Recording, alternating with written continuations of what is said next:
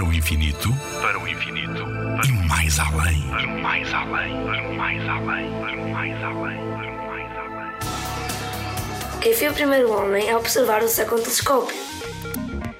Acredita-se que o primeiro homem a usar um telescópio para observar o céu foi Galileu Galilei. E isso aconteceu em 1609, quando ele observou pela primeira vez a Lua e verificou que ela não era lisa, como se acreditava, mas que estava cheia de crateras.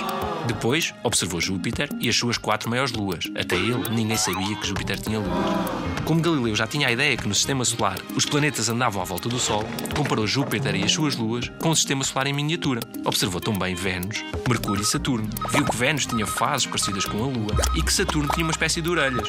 É que o seu telescópio não tinha capacidade para ver os anéis de Saturno, que, em certas ocasiões, parecem muito fininhos. Galileu, com o seu telescópio, veio revolucionar a sua época e é graças a ele que temos telescópios que permitem observar cada vez mais e melhor o universo.